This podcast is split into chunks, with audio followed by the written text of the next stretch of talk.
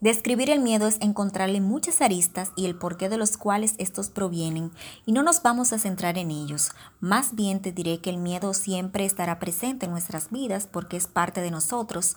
Lo que debemos hacer con el miedo es no dejar que nos controle, así como a nuestros resultados. Y una manera de romperlos es lanzándote aunque no sepas cómo vayas a salir. Ahí es donde empiezas a dominar el miedo y a tomar confianza en ti mismo y en lo que debes mejorar cada vez que lo vuelvas a intentar. Si tú te vas a exponer ante un escenario donde tú estarás frente a un público, un gran público, y tienes un tema en específico, debes de saber que tienes que dominarlo y tener ciertos conocimientos sobre el mismo que te permitan desarrollarlos con ejemplos de tu vida cotidiana. Entonces, ya cuando tú tienes esto, hacerlo y no paralizarte ante el miedo. Saber que la práctica hace el maestro y ya tú verás que tú mismo te irás corrigiendo a medida que lo vayas haciendo una y otra vez. Y la confianza la vas a ir agarrando a medida que vayas practicando. Yo tengo conmigo un libro de César Piqueras, quien te da las claves para impresionar a tus interlocutores. El título es Impacta con tus discursos. Tiene una guía de 28 pasos imprescindibles para romper con todo, pero yo te voy a dar 7. Tú puedes ampliar esos conocimientos, ya sea con ese material que te dije o con otro con el que tú te sientas identificado. Hay muchas eventualidades que pasan por el interior de una persona, que pueden ser más dependiendo de cada quien, pero la idea es que pongas en prácticas estas acciones que te voy a indicar, recordando, como te dije, que la práctica hace al maestro. Por eso toma un lápiz y anota en un papel todas las indicaciones y ponlas en acción. Si realmente quieres perder el miedo escénico, que perderlo no es sinónimo nada más de tú hablar frente al público, a un gran público, hacer un live, también es sentirte seguro en todo momento y en cualquier escenario para que te comuniques con mucha propiedad y que el que te escuche hablar se sorprenda de lo bien que tú te expresas. Aquí también están las siete maneras para dominar el miedo escénico. Lo primero es que tú debes de elegir el título de un tema.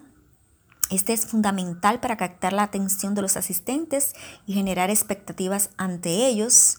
Por ejemplo, tú puedes decir todo lo que necesitas saber para emprender tu negocio o lo que nadie te contará sobre el mundo comercial. Tácticas y estrategias para ser un buen negociador. Los 10 secretos para ser de los mejores vendedores. Cómo dominar el arte de hablar. Son temas introductorios que llaman la atención y que enganchan. Son títulos que enganchan. Segundo, estructura tu discurso. Este tiene que tener un inicio, un cuerpo y un final por lo que éste debe de obedecer a un orden lógico, que se note que tiene una estructura, un molde, que no sales de eso y que todo lo que tú diriges sea hacia ese tema. En esa introducción tú das respuesta sobre qué vas a hablar, porque es importante lo que vas a decir y para qué les va a servir al público que te escucha. En el cuerpo del discurso debe contener todo lo importante sobre el tema que vas a hablar eh, con el cual tú escogiste. El final debes de recapitular a modo de resumen la idea central del discurso sobre lo que quieres que el auditorio se lleve en mente. Un tercer paso, tú debes de memorizarte el cuerpo del discurso. Si vas a tener unos 30 minutos para tu disertación, trata de acogerte a ese tiempo, a ser conciso, impactante y preciso, memorizando las palabras claves que le servirán de hilo conductor. O sea que te van a a servir de hilo conductor y también es válido que te apoyes en un bosquejo, en afiches, en una presentación de PowerPoint y de otros recursos. Y debes de practicar varias veces y recordar las ideas plasmadas. Cuarto, utiliza la mirada. Cuando una persona mira al auditorio, da a entender que domina todo el escenario, que estamos conversando con ellos y por ende el auditorio se siente reconocido y atendido. Míralos a todos, pero a la vez a ninguno, porque recuerda que uno debe de seguir centrado en la disertación del discurso. Si tú haces preguntas al auditorio, tú puedes fijar tu mirada en esa persona en específico. Quinto, domina el lenguaje no verbal. El cuerpo y los gestos y el tono de voz hablan muchísimo de nosotros aunque no queramos, ya que al hablar en público estamos constantemente transmitiendo actitudes y sentimientos frente al tema del que nosotros estamos hablando. Entonces, vamos a transmitir seguridad, confianza, esperanza, optimismo, alegría o por el contrario inseguridad, falta de confianza, pesimismo, miedo, desesperanza.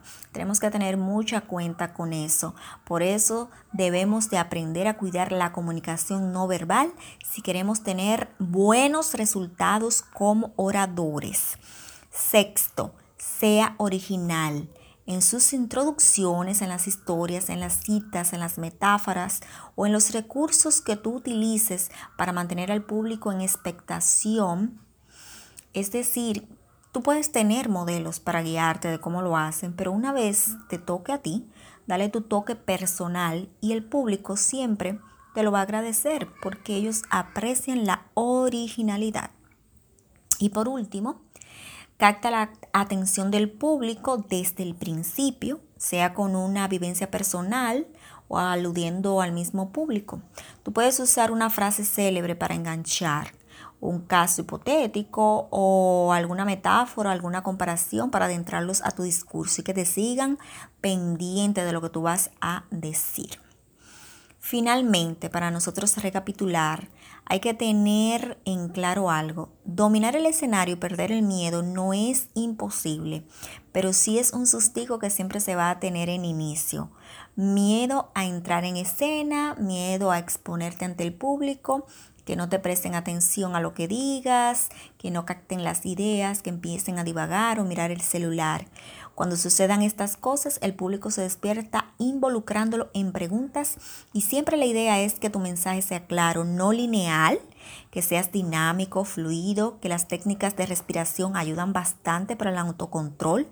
Debes de preparar un esquema de todo lo que tú vas a decir, como si fuera un mapa mental entre ser espontáneo y memorizar algunas ideas.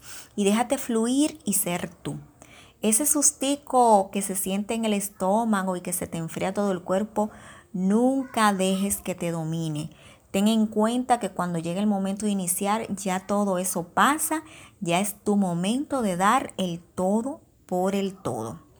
Tener la tenacidad de mantenerte enfocado constantemente con responsabilidad y el gran compromiso en los proyectos te lo permitirá el crear siempre una cultura de esfuerzo que te ayude a transformarte, a crecer a través del trabajo y comprender que en ocasiones te verás atacado por dudas y temores que tratarán de impedirte que continúes hacia adelante. No te rindas ante el miedo, aprenda a controlarlo. Me ha encantado compartir estos datos contigo, Yajaira Antonio de este lado. Espero te sean de beneficio y si deseas comunicarte conmigo, sígueme y escríbeme que yo te voy a responder. Hasta otra próxima entrega. Bye.